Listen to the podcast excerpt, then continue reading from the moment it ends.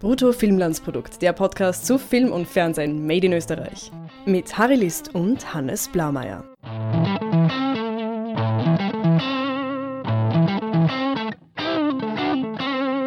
Hallo Hannes. Hallo Harry. Wir haben ein neues Audio-Setup und ich hoffe, man, man hört, dass es deutlich besser geworden ist seit dem letzten Mal. Also ich habe letztes Mal auch schon ausgesprochen gut geklungen. Ja, ich aber nicht. Generell, wir haben äh, wesentlich professionelleres Setup jetzt, aber äh, Details, wen es interessiert, der kann gerne fragen. Ja, wir haben aber auch äh, mehr Content jetzt auf Bruttofilm als Produkt, nicht nur jetzt, sondern auch äh, für den Rest von 2017 plus. Ähm, Harry, du hast kürzlich zwei Artikel veröffentlicht bezüglich der Besucherzahlen im Kino des österreichischen Films. Ja, genau. Und das ist auch heute unser Thema, unser Thema des Tages äh, Starttermine. Genau, also wir schauen uns nicht die Besucherzahlen an, sondern wir schauen uns an, wann könnten diese Besucherzahlen äh, entstehen. Wer sich für Filmwirtschaftsdaten und Zahlen interessiert, der wird sich vielleicht auch ähm, im amerikanischen Jahresablauf ein bisschen umgesehen haben. Es ist nämlich dort wo ja alles auf privater Basis, auf unternehmerischer Kalkulation basiert, nicht wurscht, wann ein Film herauskommt. Filme haben ja in Wahrheit nur ein, zwei, vielleicht vier Wochenenden Zeit, ähm, ihre Produktionskosten hereinzuspielen. Die Datenträgerverwertung, was früher noch relevant war, DVDs, Blu-rays etc., Merchandising, das ist alles zwar meistens mitkalkuliert und man hofft, dass man da auch noch was dazu verdient. Aber so mindestens einmal die Produktionskosten, glaube ich, will jeder Film äh, hereinspielen. Und jetzt ist es nicht, also ist es von größter Relevanz, den richtigen Zeitpunkt zu finden. Da gibt es eine eigene Wissenschaft dazu, dafür. Die Amerikaner sind ja, glaube ich, generell sehr statistikverliebt und jede Branche, auch aufgrund des Volumens, das da bewegt wird, hat einen immensen, eine immense Schattenwirtschaft an Zahlenlieferanten. Und wir reden jetzt über das kleine österreichische Kino und schauen uns so ein Kinojahr an, wann denn so die Filme starten und wir wollen einfach so mal ein bisschen, ähm, ohne das Zahlenmaterial zu haben, äh, darüber spekulieren, wie das in Österreich so ist mit den Filmen. Ja, wir sind da und nicht die Experten. Wir wissen uns da nicht genau, wie da die Entscheidungen schlussendlich ausschauen der Produktionsfirmen, wann sie ihre Filme ins Rennen schicken. Aber das Thema, Thema betrifft uns insofern, weil es A, dein Spezialgebiet betrifft, Filmwirtschaft und auch mich als Mathematiker sehr anspricht. Und ich, ein bisschen einen Anlassfall habe ich auch, weil am, dieser Podcast kommt jetzt heraus am 11., Mittwoch den 11. Wir hatten letzte Woche einen Feiertag am 6., das war ein Freitag. Filme starten immer am Freitag äh, es war irgendwie so die Phase nach Weihnachten, beziehungsweise es war auch eine sehr kalte Zeit. Oder es ist eine, gerade eine sehr kalte Zeit. Mich hat das ein bisschen schockiert, unter Anführungszeichen, dass äh, kein österreichischer Film gestartet ist. Weil ich meine, es ist ja nicht unvorhersehbar, dass da jetzt ein Feiertag ist und dass es kalt sein wird und dass das nach Weihnachten ist. Das sind ja alles keine Unbekannten. Insofern denke ich mir dann halt, dann gibt es wieder Wochenenden, wo gleich drei, vier Filme starten und wenn man jetzt irgendwie den österreichischen Film auch in Konkurrenz zum internationalen Kino, zum amerikanischen Film positionieren will, dann sollte man den äh, Publikum, dem, den Leuten, die gewillt sind, sich einen österreichischen Film anzuschauen, wenn sie ins Kino gehen, doch auch die Möglichkeit geben. Insofern ist jetzt dieses Wochenende gibt uns gar keinen aktuellen Film, über den wir reden können und deswegen reden wir darüber, dass kein österreichischer Film gestartet ist. Ja, du sagst es schon, das tangiert eben auch äh, unseren, unseren äh, Podcast, Rote Film ans Produkt, in, insofern, als dass wir schon äh, Wochen hatten, wo wir eigentlich über zwei oder drei Filme sprechen hätten sollen und uns dann schlussendlich für jeweils einen entschieden haben und ja, den anderen dann gar nicht mehr besprochen, weil, naja, ähm, zwei Wochen danach ähm, interessiert es dann die wenigsten noch quasi eine neue Kritik zu lesen, aber auch, wie du sagtest, ähm, das ist danach schon langsam der Zeit, wo dann die Filme wieder aus den Kinos langsam verschwinden. Und dann gibt es eben wieder äh, längere Phasen, wo es keinen aktuellen österreichischen Kinofilm gibt und wo wir uns dann halt über andere Themen äh, sprechen, wie jetzt die Starttermine. Als ich begonnen habe zu podcasten, mein, mein erster Podcast, das Filmfrühstück, gibt es noch irgendwo im Internet die alten Episoden, war ja meine Idee, immer am Sonntag eine Folge rauszubringen über einen Film, der am Freitag gestartet ist. und dem Publikum, das den Podcast hört, auch ein bisschen Appetit zu machen, am nächsten Wochenende oder im Laufe der Woche, wo der Film sicher noch läuft, ins Kino zu gehen und, und dann dem Film vielleicht ein bisschen zu helfen, seinen Lebenszyklus oder seine Halbwertszeit oder wie auch immer man das nennen will, ein bisschen zu verlängern. Äh, ich meine, dass ich nicht weitergemacht habe mit dem Podcast, hatte verschiedene Gründe, aber einer der Gründe war, dass ich ein Problem hatte, jede Woche einen Film zu finden und meine Regelmäßigkeit nicht einhalten konnte und so weiter. Oder ich musste zwei Filme pro Folge besprechen. Ich kann mich an eine Folge erinnern, ich glaube, die ist noch gar nicht so schlecht geworden. Ich werde sie noch irgendwo ausgraben und verlinken wo wir tatsächlich vier Filme hatten an diesem Wochenende und auch am Anfang. Und dann haben wir über zwei davon geredet. Wir mussten, und man musste sie auch anschauen. Das heißt, ich, äh, ja, und wir machen jetzt hier sowas ähnliches. Äh, wir wollen schauen immer, was irgendwie so aktuell läuft. Ähm, wir wollen das jetzt nicht zwanghaft machen, aber auch die Motivation, äh, die ich damals hatte, ist noch immer gegeben, oder? Dass wir dem Film, dem österreichischen Film allgemein und dem jeweiligen Film im Speziellen ein bisschen pushen und helfen wollen. Genau, und ähm, in gewisser Weise kannibalisieren sich da die österreichischen Filme ja gegenseitig, weil sie sich gegenseitig einerseits die mediale Aufmerksamkeit ein wenig wegnehmen. Also Bruttofilm als Produkt ist da jetzt äh, vielleicht nur eine Randerscheinung noch, äh, noch. aber äh, ja, die größeren Medien, wie, wie, wie die Tageszeitungen, die berichten dann zwar über beide, aber ja, nehmen einfach dadurch den jeweils anderen Filmen ein wenig von der Aufmerksamkeit. Und äh, wahrscheinlich noch gravierender ist, dass sich vielleicht die, die Filme wirklich gegenseitig die Zuschauer wegnehmen. Weil für Leute, die sagen, hey, gehen wir am Wochenende ins Kino, was läuft denn gerade? Ähm, ja, die können sich, werden sich dann nicht beide österreichische Filme anschauen. Sind ja nicht alle so wie ich, dass ich gehe ja nicht unter zwei Filmen meistens ins Kino. Ich bin da ja. Immer, ähm, nur, immer nur Double Features. ja, nicht, nicht immer ganz einfach, muss man öfters Kino wechseln, aber lassen wir das. Du sprichst das schon an, Kannibalisierung. Ähm, die Zeitung, die eine, die Kritiken abdruckt, die hat nur so viel Platz. Und ähm, es starten natürlich auch immer amerikanische, französische, deutsche etc. Filme. Und also nicht nur Kritiken, sondern dann auch Interviews und, und weitere Artikel quasi über. Richtig. Und zum einen leiden da die kleineren Produktionen darunter, weil natürlich mhm. führt man lieber ein Interview mit einem Ostrowski ja. als mit einem Johannes Grenzfurtner. Wer weiß, wer das ist. Trace Root im Kino gewesen und keiner hat es bemerkt. Zum anderen geht es natürlich auch um, ich glaube, das Publikum, das potenzielle Publikum. Es geht ja nicht nur um x-beliebige Kinobesucher, die am Wochenende vor, dem, vor den Anzeigetafeln stehen und sich überlegen, was sie jetzt anschauen, sondern es geht auch das Publikum, das generell gewillt ist, einen österreichischen Film zu sehen, wenn er nicht speziell irgendwelche allgemeinen, populären Parameter erfüllt, so wie das in den 2000er, Anfang der 2000er Jahre die Harald Sicheritz, Roland Thüringer Komödien waren. Wenn das jetzt nicht sowas ist, was gerade irgendwie so eine populäre Hochphase hat und sie irgendwie äh, dann 500, 600.000 Leute ins Kino bringt. Das Publikum ist begrenzt und der Österreicher geht durchschnittlich zweimal im Jahr ins Kino. Das heißt, man buhlt mit all den Marvel-Filmen, all den französischen Gefälligkeitskomödien, die aber trotzdem natürlich extrem unterhaltend bis teilweise auch sehr gut sind, mit auch irgendwelchen größeren Oscar-Highlights ähm, um Aufmerksamkeit. Und ich glaube, man sollte es den, den Leuten, die prinzipiell gewillt sind, einen österreichischen Film zu sehen, nicht so schwierig machen, nicht so schwer machen ähm, und, oder sogar verunmöglichen, weil, weil vier Filme an einem Wochenende schaut dann außer mir natürlich keiner. Genau. Das alles ist wahrscheinlich und ho oder hoffentlich auch den Produktionsfirmen bewusst, aber ist dann natürlich dennoch oft schwierig einzuhalten, weil, wie du sagtest vorhin, dass es ja einfach eine ganz eigene Wissenschaft ist, bei der es zwar viele Daten gibt, aber deren Auswertung dann schwierig fällt, einfach weil es fast zu viele Variablen gibt.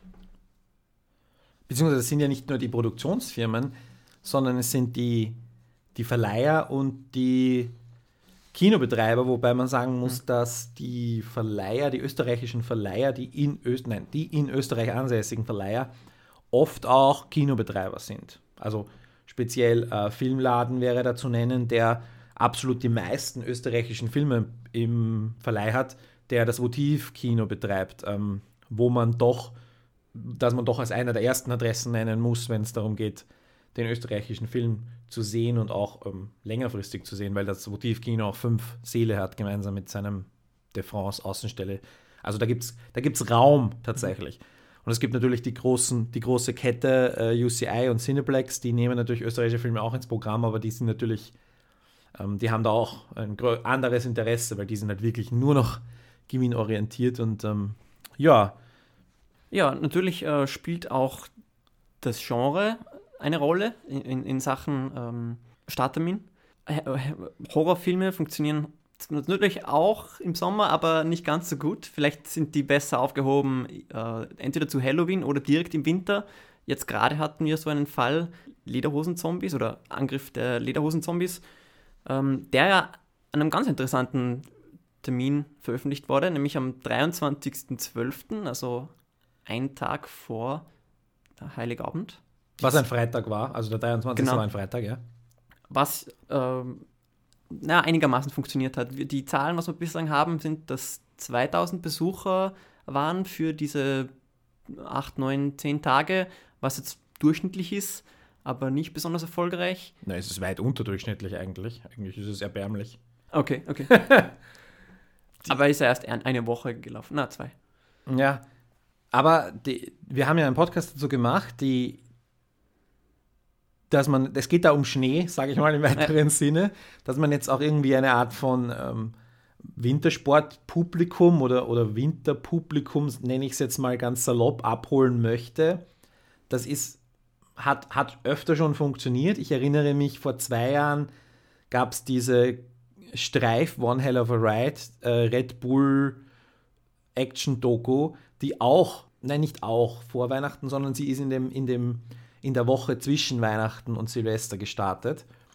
Und die hat, in, hat sich dann noch sehr weit nach vorne, ich glaube, das war dann der, ähm, im Endeffekt war es dann der erfolgreichste Film des Jahres, aber nur mit den Zahlen, die die da noch am, am Ende des Jahres erreicht haben, waren sie nämlich Platz 2 in diesem Jahr. Nur geschlagen von Das finstere Tal, wenn ich mhm. mich jetzt. Was auch wieder ein dunkler, verschneiter Bergfilm war. Das war übrigens ein Bergfilmjahr 2014. Der Stille Berg ist gestartet. Es gab dann die, eine andere Red Bull-Doku, Cerro Torre. Also, okay, lassen wir das. Aber äh, das finstere Tal ist im Februar gestartet zum Beispiel. Also auch kalte Zeit. Ähm, ja. ja, und dann im Frühling werden wahrscheinlich so diese äh, Rom-Coms am besten funktionieren, nehme ich mal an. Genau. Wir wissen von den USA her, dass es ähm, außer diesen Frühlings- und Wintergefühlen und diesen saisonalen Filmen für Weihnachten, Halloween, Valentinstag, die ja in den USA wesentlich heftiger irgendwie so Fixpunkte im Jahr dastehen und sehr viele Firmen Produkte maßschneidern auf diese Tage, dass, es, dass das, wie soll ich sagen, die Veröffentlichungszyklen ähm, bestimmt, dass auch der Sommer ähm, ein bisschen schwierig gilt. Das sieht man auch in den österreichischen Kurven, dass im Sommer so gut wie keine Dokumentarfilme und nur sehr wenige Spielfilme rauskommen. Also Sommer meine ich jetzt konkret Juli und August. Andererseits bedeutet das ja, also wenn, wenn die amerikanischen Filme den Sommer meiden, vielleicht ist es gerade das wieder dann eine Chance für den österreichischen Film, da eine Lücke mhm. äh, zu finden. Beziehungsweise ähm, sie meiden ihn ja nicht, sondern sie versuchen ein oder zwei Produkte, irgendwelche Blockbuster sind das meistens, also so richtige Kracher. Das gibt, ist ja im Sommer äh, in Österreich gar nicht der Fall, weil wir haben ja gar keine richtigen Kracher. Im Sommer geht es ja darum, die Leute nach innen zu bringen. Ich würde, glaube schon, dass man, wenn der Sommer besonders verregnet wäre, würde man das, glaube ich, in den Kinobesuchszahlen schon sehen. Hm weil es gibt ja doch recht viel äh, Freiluft, Kino, Angebot und so weiter.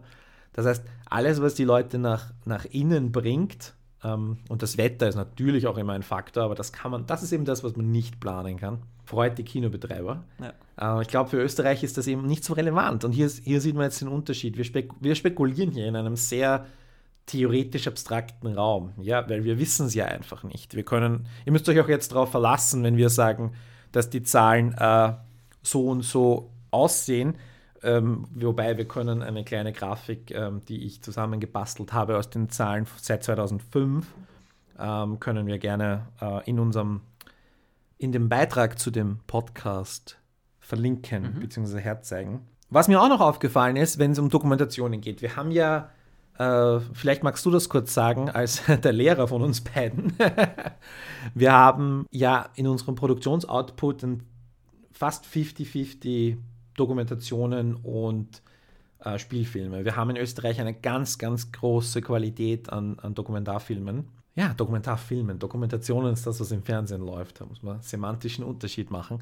An Dokumentarfilmen. Ist irgendwas spannend an der, an der Veröffentlichungszeitpunkten von den Dokumentarfilmen? Wann werden die meisten veröffentlicht? Ja, äh, die meisten werden überraschenderweise im März veröffentlicht und dann im äh, September und November vor allem aber im September. Ähm, sprich, äh, sobald gerade die Schule losgegangen ist im September, beziehungsweise im, im März, gerade wo die äh, Semesterferien vorbeigegangen sind, sprich, wo der Schulbetrieb vielleicht noch nicht äh, in vollem Maße losgegangen ist und deshalb vielleicht noch Zeit bleibt äh, für ja, äh, gemeinsame Kinobesuche. Dafür eignen wird sich doch eigentlich auch der Juni, ähm, beziehungsweise die ersten Julitage, wo bereits Notenschluss ist und durchaus gewisse Lehr Lehrkräfte nach, äh, mit Händen und Füßen nach Optionen ringen, was sie jetzt mit den Schülern noch anfangen können, während deren Motivation gering ist. Und da wird sich eigentlich auch ja, ähm, ein gemeinsamer Besuch eines Dokumentarfilms anbieten. Ähm, in den Zahlen, die wir vorliegen haben, lässt sich aber nicht feststellen, dass besonders viele Dokumentarfilme im Juni rauskämen. Ich ähm, habe ja, also wie gesagt, ich habe das persönlich erlebt, dass wir ja ähm, als eine Schule, wo es um Ernährung und Kochen und so ging, dass wir dann in, in Filme hineingetrieben wurden, muss ich fast sagen, wo es um Ernährung ging. Und viele Dokumentarfilme fürs Kino kommen ja auch schon, wenn man da äh, auf die Website dann immer schaut, mit so einem gewissen Schulmaterial gleich dazu. Also die, die Verbindung von Kino und Unterricht. Ähm, das äh, Filmmuseum, kleine Empfehlung, macht da auch regelmäßig so Angebote, wo man mit Schulklassen hingehen kann und Filmvermittlung äh, passiert. In dem Fall ist es ja einfach so, also es, es gäbe diese Möglichkeiten, es wäre auch sicher nicht die schlechteste pädagogische Art, über Kinofilme mhm. versuchen, das zu vermitteln. Jetzt sieht man bei den Dokumentarfilmen hier diese großen Ausschläge in der Kurve im März und im September, dass das mit der Schule zusammenhängt oder dass das zu Schulbeginn zusammenhängt, ist jetzt Spekulation, weil die Spielfilme schlagen auch nach den Ferien äh, groß auf. Also dies, hm. den Sommer, das verstehe ich irgendwie, dass man den Sommer abwartet und dann im September staut sich ein bisschen die Frage ist halt, was, was spricht für den März oder warum geht, was spricht gegen den Februar? Weil im Februar ist ähm, so eine, eine, eine Kurve nach unten. Der Ausschlag ist nach unten, weil im, im Dezember und im Jänner verhältnismäßig viel startet. Dann geht es steil nach unten und dann geht es wieder nach oben äh, ja. im März. Also warum ist der im Februar so ein Loch? Ja, das kann ich mir auch nicht erklären. Ähm, es macht natürlich Sinn, dass eben in den Wintermonaten da generell äh, mehr Kinobesucher gibt weil, weil es eben die Leute nach, nach innen treibt aufgrund des eisigen Wetters. Aber der Februar ist ja noch Winter. Der Winter ja. beginnt am 21. Dezember und endet am 21. März. Also und äh, das Interessante ist ja, dass die Besucherzahlen ähm, das auch nicht widerspiegeln, dass es einen Grund gäbe, im Februar weniger Film, Film, Filmstarts zu geben, weil ähm, ja, der Februar ein statistisch gut besuchter Filmmonat ist. Natürlich muss man das ähm, ein wenig ähm, relativieren, weil die, die Zahlen, die wir vorliegen haben, die sind ähm, über die letzten zwölf Jahre ge gemessen. Mhm. Bei ähm, ungefähr 40 Filmstarts im Jahr sind das knapp 500 Filme und es ist schon einigermaßen aussagekräftig, aber es ist so, dass ähm, bei den österreichischen Kinofilmen gibt es ganz viele Filme, die was äh, nicht ganz so gut äh, fun funktionierend haben an der Kinokasse und einige ganz gravierende Ausreißer, wie zum Beispiel die äh, Brenner-Verfilmungen mit ähm, 250.000 Zuschauern, die, die einfach ähm, ja, knapp 100 mal so viele Zuseher, Zuseher haben wie äh, viele, viele andere Filme und die, was dann wirklich unverhältnismäßig deutlicher sich in der Statistik niederschlagen. Nichtsdestotrotz lassen sich aber einfach durch die große Anzahl der Filme dennoch äh, gewisse Erkenntnisse herauslesen, die meines Verständnisses nach schon belegen, dass der Februar eigentlich gut als Kinomonat funktionieren kann. Man sieht auch, oder ich glaube, man kann das herauslesen und, und gut argumentieren, dass es eventuell so sein könnte, dass äh, in Monaten, wo besonders viel startet, nämlich im Jänner, Dezember möchte ich ein bisschen kombinieren aufgrund dieser Feiertage, möchte ich das als einen großen Monat sehen. Und im November, also wo auch am meisten Spielfilme starten, also der November ist der, der mit, ja, eigentlich ziemlich deutlich häufigste Startmonat äh, für Spielfilme, dass die Effekte, die Besucherzahlen erst irgendwie so ein bisschen verspätet einsetzen. Das heißt, man, man, im November sind sie sehr niedrig, im Dezember äh, dafür sehr hoch. Dann haben wir im Februar relativ hohe Zahlen, die äh, sich im März dann irgendwie ja, wieder auflösen. Und im März haben wir dann wieder sehr viele Starts und im April relativ wenige Besucher. Also da, da, da, das wirkt ein bisschen merkwürdig. Also entweder wir haben so einen, diese vier Wochen, die jeder Film Zeit hat, irgendeine Art von Effekt, dass das immer so, dass österreichische Filme vielleicht tatsächlich eine längere Halbwertszeit haben als ein, ein Hollywood-Film. Und ja, noch einmal, wir operieren hier in einem sehr theoretischen Raum und wir stellen die, die, die Grafiken und die Daten gerne zur Verfügung und freuen uns auf Diskussion. Aber es ist alles ein bisschen merkwürdig es, und es schaut einfach so aus, es gibt so gewisse Häufungen und diese Häufungen schlagen sich dann schon nieder in einer höheren Besucheranzahl, logischerweise, aber ist es das Optimum? Und ich stelle jetzt die Frage, äh, sollte man das nicht vielleicht koordinieren? Ist es möglich? Oder wer soll das übernehmen? Ja, ich meine, der österreichische Film ist ja, ich, und es ist jetzt ein bisschen absurd, dass ich derjenige bin, der nach staatlicher Intervention schreit, aber Mr. Liberal. Ja, aber der, der österreichische Film ist ja komplett staatlich abhängig. Die, die Produzenten bekommen Steuer, also Fördergeld, was im Endeffekt ja Steuergeld ist, die Verleiher, die Kinos, ähm, es gibt da in der gesamten Kette des Films jede Menge staatlichen Einfluss. Aber dann, wenn der Film fertig ist, überlässt man den Produzenten äh, und lässt sie unter Anführungszeichen Fehler machen, Fragezeichen. Also wäre es nicht besser zu sagen, man koordiniert irgendwie diese Termine, dass man zumindest sagt, die, Dokumenta die Dokumentarfilme sollten sich nicht gegenseitig kannibalisieren und die Spielfilme sollten sich nicht gegenseitig kannibalisieren. Weil wenn man sich die Kurven oder wenn man sich diese Verleiher anschaut, die, wann die Verleiher ihre Filme herausbringen, dann sieht man auch, dass die sich sehr ähneln. Ähm, und ob man nicht irgendwie auch vielleicht daran, vielleicht auch bei der Förderung darauf acht geben sollte, hey, das ist ein Sommerfilm. Das ist ein Film, der im Sommer funktionieren kann. Mhm. Ja? Du, du bekommst das Geld unter der Zusatzauflage, dass du zwischen 15. Juni und 15. August startest. Mhm. Ja. Aber natürlich ähm, steht ja für die Verleiher auch Geld am, äh, am Spiel, auf dem Spiel. Und insofern liegt es dann auch nicht einfach in, in, in deren Interesse, quasi das auch vielleicht auch selber zu koordinieren mit, mit der Konkurrenz? Ja, absolut. Ich fände, das wäre ja auch keine, ich meine, normalerweise muss man sagen, wäre das dann eine Art von Kartell oder wäre wär das eine illegale Preisabsprache oder so. Also ich sehe jetzt da in meinem juristischen Laienverständnis eigentlich kein Problem damit. Und unterm Strich muss man ja sagen, äh, worum geht's?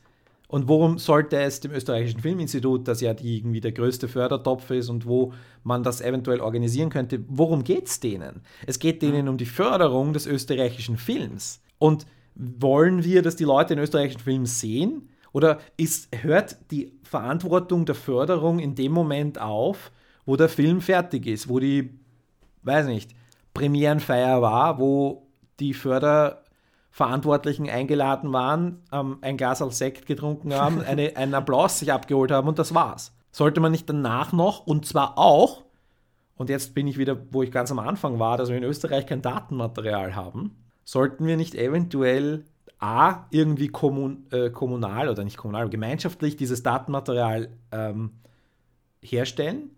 Zweitens, dieses Datenmaterial an die Verleiher weitergeben und drittens darauf schauen, dass mit diesem Datenmaterial auch ähm, vernünftig und Anführungszeichen umgegangen wird. Und natürlich äh, muss man jetzt sagen, okay, die Verleiher, die, die sind schon private Firmen und die sollen machen, was sie wollen. Und jetzt, das sagt jetzt der Liberale in mir, denen sollte man nicht reinpfuschen und wenn sie auf irgendwie wollen, dass ihre Filme äh, schlecht laufen, dann ist das deren Problem.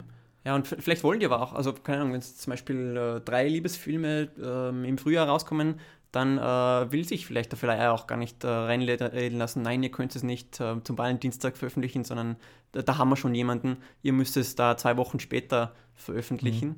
Ist ja, natürlich ist das jetzt nur sehr, mhm. wieder sehr theoretisch. Natürlich geht es dann hier wiederum, gibt es irgendwie ein First-Come, First-Serve-Prinzip oder hat jetzt eine Komödie mit, mit Josef Hader einen Vorrang vor einer Komödie, die irgendwie der Wiener Filmakademie Erstlingswerk ist oder sowas. Also wer hat mehr Recht? Das ist natürlich so eine Sache. Aber es gibt ja die zum Beispiel Austrian uh, Film Commission, die sich ja darum bemüht, österreichische Filme ins Ausland zu bringen, also die sich um den externen Verkauf kümmert. Wäre es nicht spannend, auch das Ganze intern zu machen, dass man sagt, mhm. man, man hat irgendeinen Menschen oder eine, eine Behörde, nenne ich es jetzt ganz salopp, die irgendwie so den, den den Überblick darüber hat und die vielleicht mit ähm, A, Datenmaterial und B, guten Argumenten und vielleicht C, sanften Druck über die Fördergelder den Filmoutput optimiert. Und das klingt alles total kapitalistisch bösartig irgendwie, wenn ich mich selber so anhöre. Aber wenn es um das hehre Ziel Förderung des österreichischen Films und da steckt ja auch immer drin, nicht nur, dass der Film einfach existiert, sondern dass die Film Schaffenden, egal ob sie jetzt produzierende Verleiher, Kinos, auch in der Verwertungskette dann drinnen, die Film in der Filmbranche tätigen, nachhaltig davon leben können. Wäre nicht nachhaltig auch, ja, ein paar hunderttausend Zuseher für den österreichischen Film mehr, weil weil sie sich eben nicht so gegenseitig einander um, kannibalisieren. Genau. Und das ist derzeit durchaus äh, der Fall gelegentlich. Also ähm, vielleicht zum Beispiel, wenn, wenn zwei Filme herauskommen, die was ähm, eines sich eines ähnlichen Genres bedienen, die was kurz aufeinander ähm, herauskommen. Oder äh, wie mir aufgefallen ist, 2016 gab es zwei Filme, die was äh, sehr ähnlich hießen und die dann auch innerhalb eines Monats ähm, veröffentlicht wurden, nämlich äh, Thank You for Calling und Thank You for Bombing. Und ähm, also natürlich ist es vielleicht kleinlich, aber ich kann mir schon sehr gut vorstellen, dass, dass die Leute dann äh, verwirrt hat und wer, wer, dann nur so halbwegs schaut, dann denkt sich, ach na, der, den, der ist schon letzten Monat gelaufen, den werde ich nicht, nicht wieder anschauen oder so. Ich weiß nicht, aber jedenfalls denke ich schon, dass es hilfreich wäre, solche Verwechslungsgeschichten zu vermeiden. Absolut. Ja, äh, das war jetzt unsere wildes, wilde und vielleicht sogar teilweise absurde und naive Spekulation über Kinostarttermine. Falls ihr das besser wisst, Lasst es uns doch wissen. Genau. Ähm, Harry, du bist erreichbar auf Twitter, at harrylee. Ja, und du auch als at Blameyer mit AYE. Richtig, Harry. Was, was wir auch haben seit neuestem und euch dort auch herzlich einladen, vorbeizuschauen, ist eine Facebook-Seite. Wir hatten bisher ähm, ein wenig auch, ich möchte nicht sagen, wir waren überlastet, aber wir haben äh, uns jetzt dafür entschieden, ein deutlich mehr äh, mit Produkt zu machen. Eine Facebook-Seite war, mag jetzt ein bisschen oldschool klingen, ist aber, glaube ich, ein, immer noch einer der besten Wege, A, mit euch in Kontakt zu treten und äh, B, wir veröffentlichen dort nicht nur unsere eigenen Podcasts und Texte, sondern wir posten ganz, ganz viele Artikel, News, auch Film läuft jetzt im Fernsehen, Hinweise über den österreichischen Film und nur über den österreichischen Film. Das heißt, äh, das ist die Plattform, wo wir euch gerne äh, einladen möchten, dabei zu sein. Link ist im Artikel drinnen, aber unter Bruttofilmlandsprodukt findet ihr es äh, ganz einfach auf Facebook. Am besten jetzt gleich äh, liken und äh, weiterteilen, bitte. Ja, alle sonstigen Diskussionen über den österreichischen Film und Fernsehen findet ihr unter dem Hashtag ÖFilm. Und wenn ihr irgendwelche Kommentare oder Anmerkungen zu diesem Podcast habt, dann äh, gleich als äh, Kommentar unter dem, unter dem Artikel auf unserer Website. Und äh, lasst uns wissen, wie gut euch die äh, Tonqualität diesmal gefallen hat. Ob es jetzt besser ist. Davon ha bin ich überzeugt. Hannes, bis zum nächsten Mal. Servus.